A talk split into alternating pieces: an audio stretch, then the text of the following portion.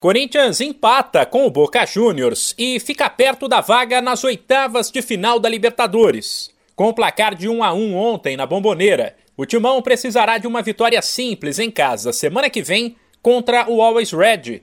O resultado poderia ter sido melhor para o Alvinegro, que saiu na frente e cedeu o empate.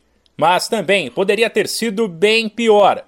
Em uma partida com cara de Libertadores, o Alvinegro começou bem, agressivo mesmo com uma linha de cinco defensores e sem dar chances para o Boca.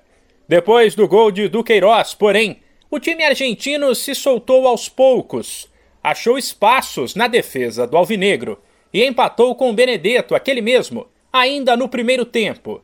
Daí para frente o Boca foi melhor e a situação piorou na segunda etapa, quando após confusão generalizada, Cantilho e o técnico Vitor Pereira foram expulsos. Mesmo acuado, com um a menos, o Corinthians conseguiu se segurar e recebeu elogios do auxiliar técnico Felipe Almeida, para quem o Timão soube sofrer. As grandes equipas são, sabem que o jogo é mesmo assim, não, não estaremos sempre no domínio do jogo. Portanto, há momentos em que temos que saber atacar e fizemos bem, outros momentos temos que sofrer e a equipa demonstrou esse espírito, essa coragem, porque não é fácil eh, ficar com menos um jogador, já disse isso inicialmente, e fazer aquilo que basicamente criaram-nos uma oportunidade, não conseguiram entrar e isso foi pela, pela coragem deles, pela determinação e por isso só estão de parabéns. Felipe Almeida conversou com a imprensa porque depois de ser expulso, Vitor Pereira, que estará suspenso do jogo contra o Always Red, assim como Cantilho e Raul Gustavo, que levou o terceiro amarelo, não poderia dar entrevista. O português ainda destacou a frieza do Corinthians depois da expulsão.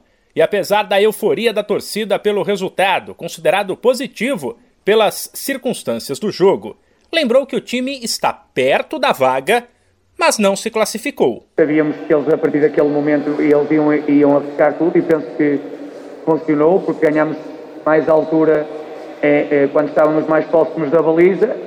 Acho que funcionou, conseguimos controlar aquilo que eram as intenções dele, e, mas, mas também dizer que ainda não está nada garantido, nós sabemos disso, estamos, bem, eh, estamos na, na liderança, mas ainda falta um jogo e, portanto, vamos lutar por três pontos no próximo.